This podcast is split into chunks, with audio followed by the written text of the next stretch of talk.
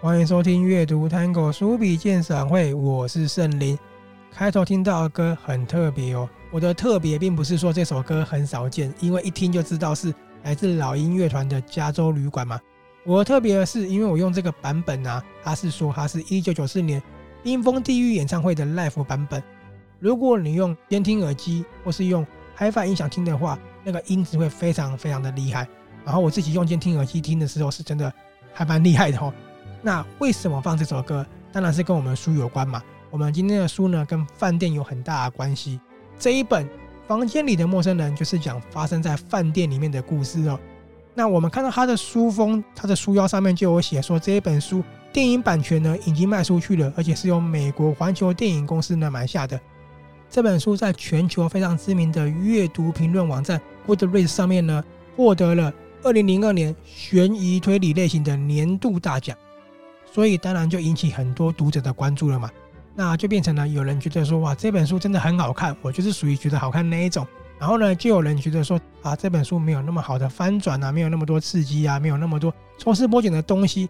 其实我觉得一本好的作品，并不是说一定要翻转啊，一定要多惊人的一个震撼，而是呢，它有没有说出一个好的故事，跟人物有没有生动。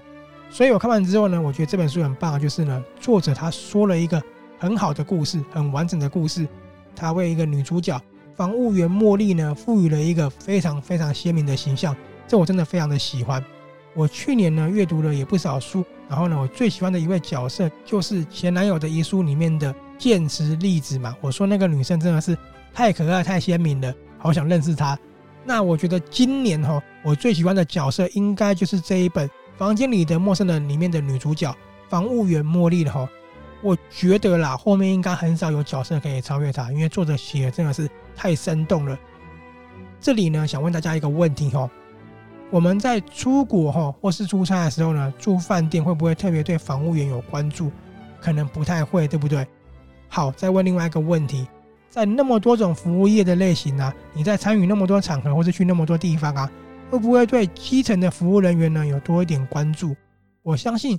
平常我们也很少去特别关注到哈，并不是瞧不起。那我当然知道有很多自以为高人一等的人呢，会对他们有一点轻视，或是有一点高高在上的感觉嘛。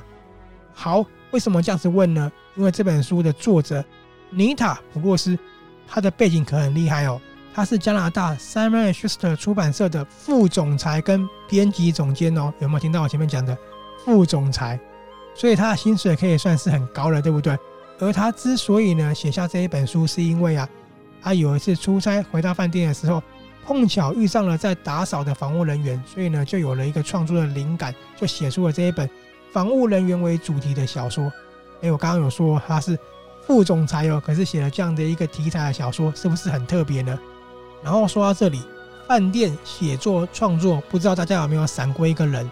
哎，莫斯科绅士的作者亚莫尔托斯。因为两个人都是入住饭店之后得到灵感，然后呢，都是第一本书就是以饭店为题材，而且一鸣惊人。还有一个很有趣的共通点，我觉得然后他们两个都是有丰富生活体验跟眼界的作者，因为他们有很好的生活体验，有很好的眼界，所以才可以写出很生动的故事嘛。我觉得基于这样的一个立场，我们就可以知道这本书的重点其实不应该放在有没有多好的翻转啊，多刺激，而是呢。这样子身份的作者，他带给我们一个什么样独特或新奇的一个写作方式，或是故事内容？所以，尼塔·普洛斯为我们读者献上什么样的房务人员故事跟角色呢？我先说，我在这一本书看到了一个让我很感动的地方，就是呢对职业的尊重，然后就是我一再强调的，他给了我们一个善良又可爱的女主角。茉莉怎么形容自己？她说啊。对别人来说很容易就能理解的事情，我却未必能够了解，所以他们就认定我根本是个白痴。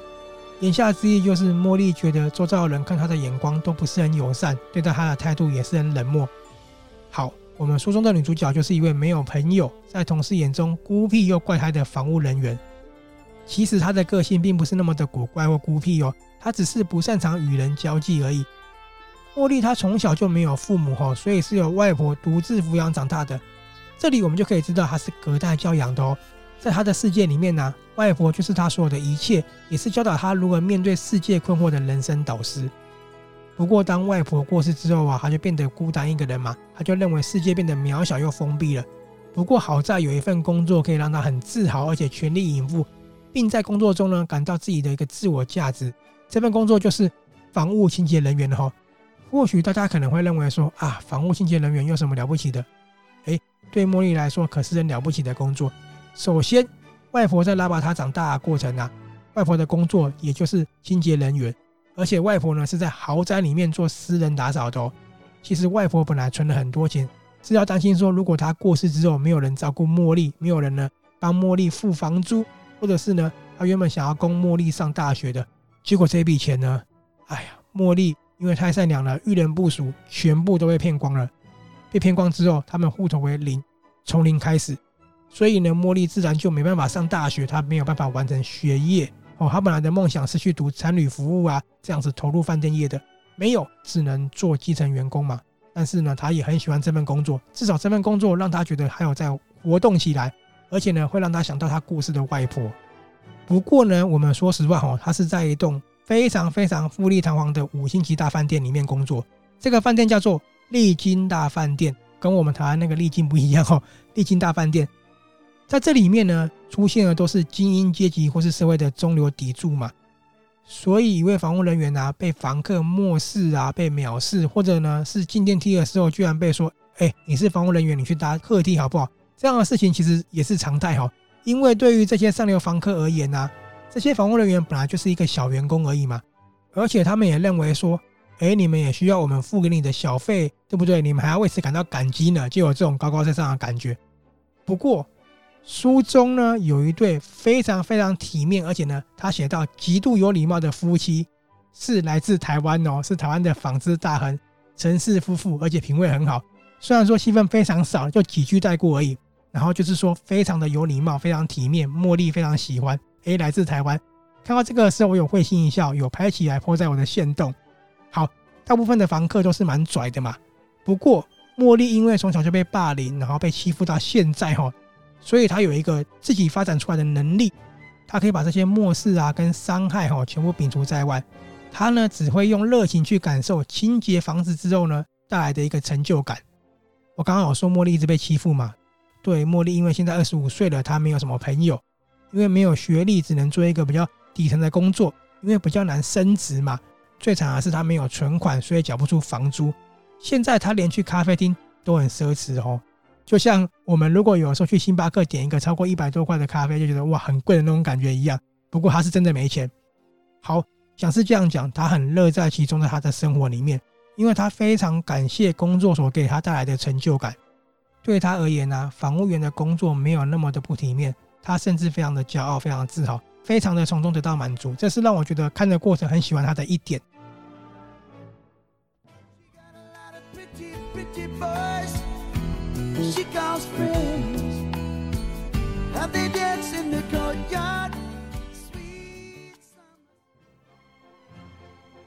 虽然说呢，茉莉没什么朋友，不过在这个饭店里面总有几个同事嘛。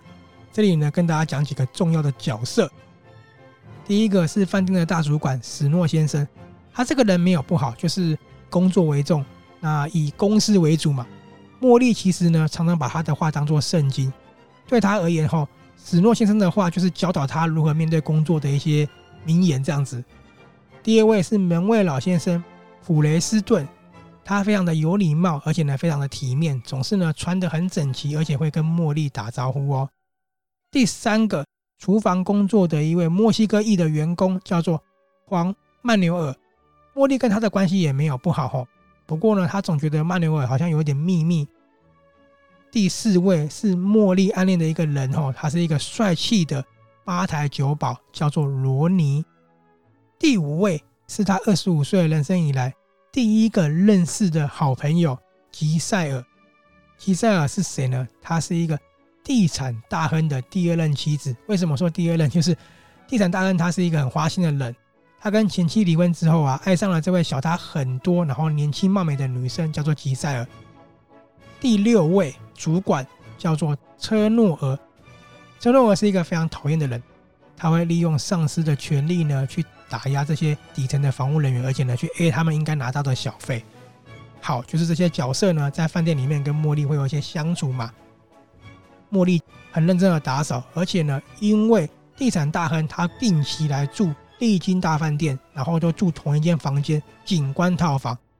茉莉专门打扫那间房间嘛，就常常的会跟吉赛尔有互动。渐渐的，他们的话题就越来越多，变成了无话不谈的好朋友。他这个过程呢，他就发现说，吉赛尔虽然说好像很有钱，可是他非常的不开心。哦，原来啊，这个。大富豪哈，他会家暴，会言语羞辱吉赛尔。他虽然说娶了吉赛尔，但是呢，打从心里瞧不起他。外界都看说这一对夫妻真的是哇，很称头哎。然后吉赛尔是名媛呢。其实吉赛尔他一毛钱都没有，因为呢，所有的钱都是掌握在大亨上面的。他只是买东西给吉赛尔而已。所以吉赛尔觉得嫁给他没有比较开心的，就是被绑住了这样子。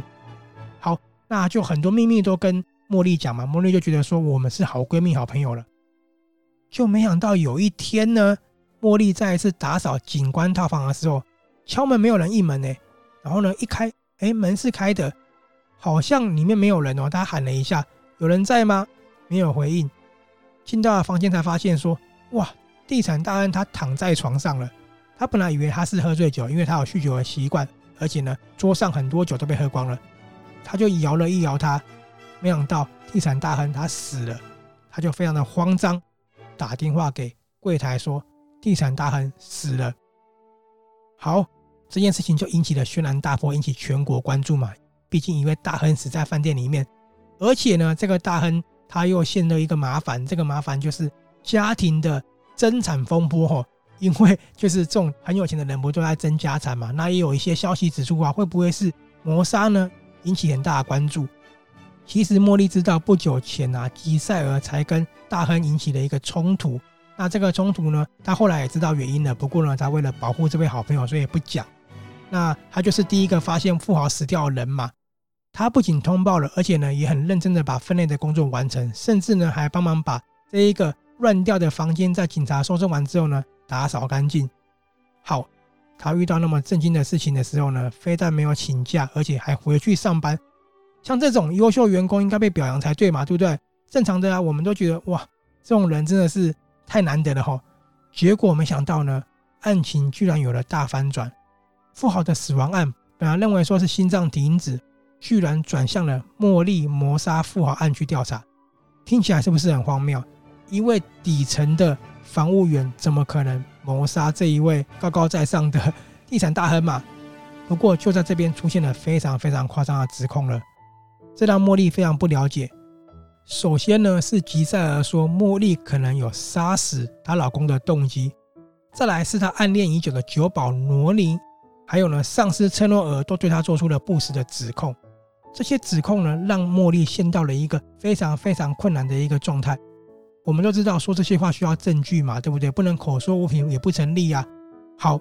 因为茉莉做了一些让自己非常陷入困境的行为，而这些原因都是因为她太善良了。比如说，某人跟她说：“我其实有一把枪是用来防身用的，可是呢，落在了警官饭店里面了。你可不可以帮我拿出来？拜托帮我保密哦。”或者是说：“哎，茉莉，我有东西放在那边，要么帮你帮我运送出来，帮我放东西在里面好不好？因为呢，我们要帮忙朋友嘛，朋友在那边过夜，不能让老板知道。”茉莉都觉得我们是朋友，我们要互相帮助。还有呢，他把警方的所有的调查跟他呢所遇到所有的事情呢，全部都跟酒保罗尼讲。我的天哪，茉莉是不是太笨了？所以他的房务车上面居然有白粉、有骨科碱哦，然后他还有枪等等的，被指控什么呢？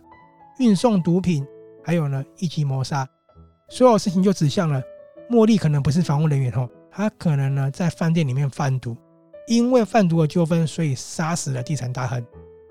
这时候面对那么多的指控，茉莉需要什么？需要的是律师帮他打官司嘛，律师帮他辩护嘛。可是我们都知道，她连房租都缴不出来了，这样子一个户头空空如也的女生，怎么可能请得起律师呢？那没有朋友的他要怎么样对抗这个一再背叛他的世界呢？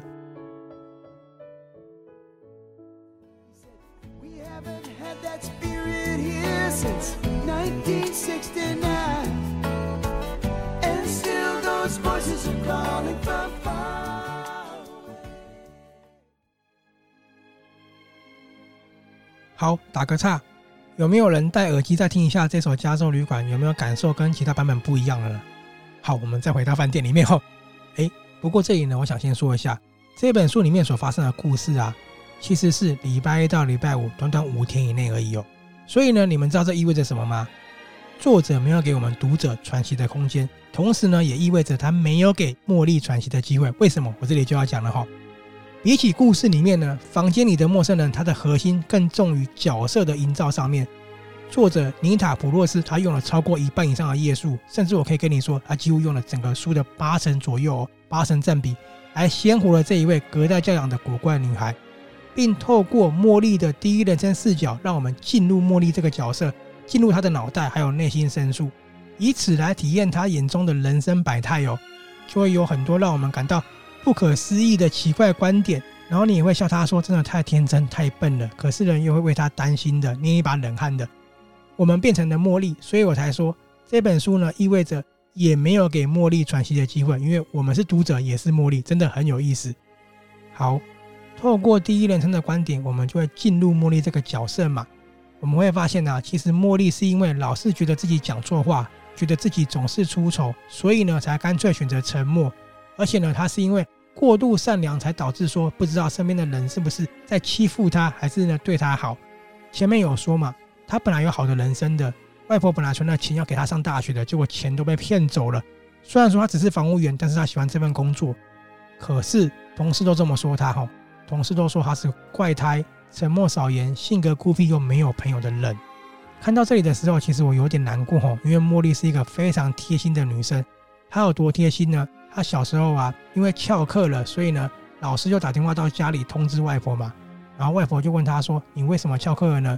茉莉本来以为外婆不会发现的，为什么呢？因为她翘课的原因是因为她在学校被同学欺负，同学一直打她、踢她，要她在地上滚，要她吃泥土，然后一直笑她，照做了，同学还是欺负她。她跑出了学校，是因为她想要去图书馆把自己洗干净，不要让外婆发现说她被霸凌了，这样子外婆会伤心难过。她就是一个那么贴心的女孩，多善良呢？善良到我们在看的过程都觉得说，那些人都有问题的。我们都知道可能凶手是谁了，他还对这些凶手吐露心事，然后呢，还说自己该怎么做，自己要怎么办。你会觉得他真的是又笨又天真。然后呢，他怎么样呢？他被警方威吓了，因为警方认为说他已经是凶手，就是一个刻板印象哦。还因为警方递给他咖啡，他对警方说谢谢，连警方都傻眼，说你为什么谢谢我？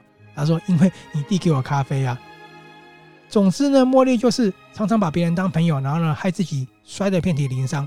可是她到最后，哦，她被陷到那么惨的一个境地的时候呢，最后还是选择帮吉赛尔一把的，因为他选择要相信吉赛尔一次。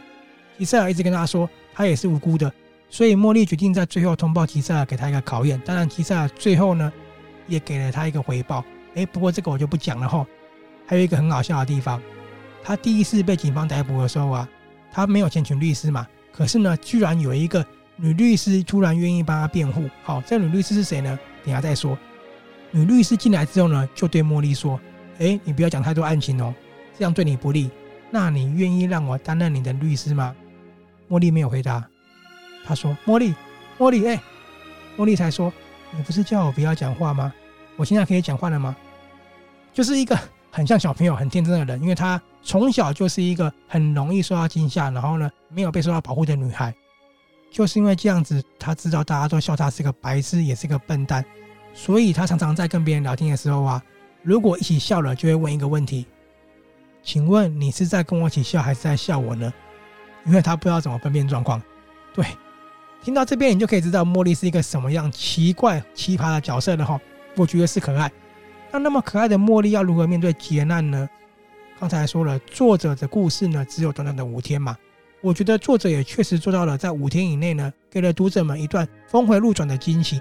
首先，饭店的门房老先生他非常的睿智，而且呢，他有一个非常杰出的女儿，这个女儿就是出来帮茉莉辩护的律师，为他迎战的。还有呢，也是很多网络上说的一个惊奇反转。原来茉莉外婆的病逝呢，其实有一个很震撼的秘密哦。这个秘密呢，一直留在茉莉的心里，也成了她一个很难解开的困惑。直到最后呢，她才因为这个案件而放下了这个困惑。那作者献给读者最大的反转是什么呢？其实从头到尾，茉莉都知道凶手是谁，茉莉都亲眼目睹了。好，这时候是不是看到最后就很震撼呢？到底为什么你知道了还不讲呢？到底为什么你明明知道了，还要把自己陷到这种深渊呢？因为茉莉她才不是大家眼中的白痴、傻子、怪胎，她只是因为太过于天真跟善良了。她只是因为不知道怎么办，她因为太多资讯量而产生了道德与犯罪相互抵触的困惑了。其实里面有几段台词就完全表达出来了，比如有时候你必须做一件事情才能成就另外一件好事，慈悲会以意想不到的方式出现。在整个故事里面呢、其实善良与罪恶的天平该如何取得平衡，正义该如何才能达到真正的实现呢？而不是让坏人脱罪呢？我们看到的事情是不是永远眼见为凭呢？这些探讨的问题呢，都为故事抹上了一层寓意，也是茉莉为什么挣扎而困惑的原因，而故事的后面呢、茉莉站上法庭之后呢，她展现出了无比的勇敢，可是非常的讽刺，这个勇敢居然是来自于她已经习惯被人言语针锋相对跟伤害了，也是我说的，他可以把一切事情摒除在外，才误打误撞成为了法庭上的无所畏惧。所以这本书非常的特别，非常的有意思，作者他完全塑造了一个茉莉的角色，然后呢，以一个富豪被谋杀的案件告诉我们说。茉莉因为太善良了，反而被陷害了。可是茉莉自始至终都知道凶手是谁，她也目睹了一切。那最后的发展会怎么样呢？茉莉确实不是凶手，她又要保护谁呢？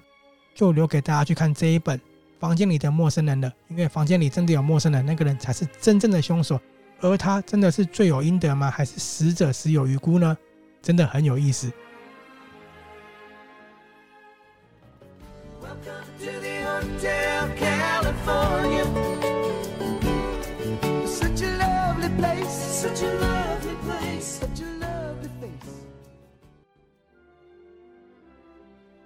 好，那我们回过头来看整个故事里面呢，比较重要的角色，除了老板史诺，他真的是一板一眼呐，其实人不坏嘛。还有那个专门去欺压小员工的车诺尔之外呢，我们勇敢的防务员茉莉，还有睿智的门卫老先生普雷斯顿，善良的墨西哥移工黄曼纽尔，这些小人物都成为了故事的最大惊奇。当然，有人会说，哎，不是有一位女律师帮茉莉打官司吗？对啊，夏绿蒂她是门卫的女儿嘛，有谁会想过门卫有一位那么厉害的女儿呢？是不是？所以千万不要狗眼看人低啊！我们最后来看一下房间里的陌生人哈，他确实呢有些缺点哦，还蛮明显的，比如说他的故事整体并不是那么的完整哈，逻辑性也不是那么缜密，然后在剧情的发展上啊，有稍微显得那么刻意，而且呢过多单一角色的塑造上面呢，压缩了其他人物、事件跟叙述的发展。可是，我喜欢把他那些缺乏逻辑或是没有交代清楚的地方呢，作为一种留白，把它当做一个推动故事走向美好发展的留白，然后我会为它自行添上许多美好的可能。我们来谈及整个故事创作的初衷。我们知道，这是因为作者出差之后看到房务人员而生的故事嘛。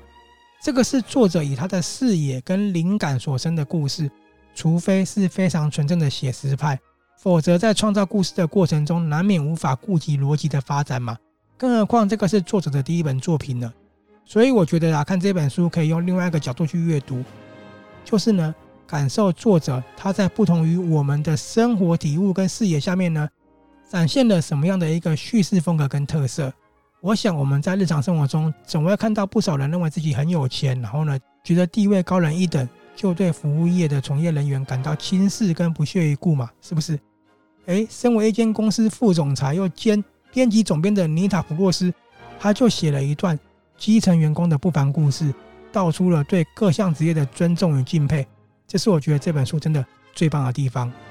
好，房间里的陌生人是由春天出版社所出版的，作者我刚刚说了是尼塔普洛斯，译者呢是李立明。如果你也喜欢这一本书的话，别忘了到我们阅读探戈书富比鉴赏会的文章那边呢，点个赞或分享，还有留下你喜欢的地方哦。最后没有戴上耳机的朋友，麻烦一起戴上耳机，好不好？我们来听这个超高音质版的《加州旅馆》，真的强烈推荐大家看这本书，体验一下茉莉带给我们的一个独特观点跟有趣的世界哦。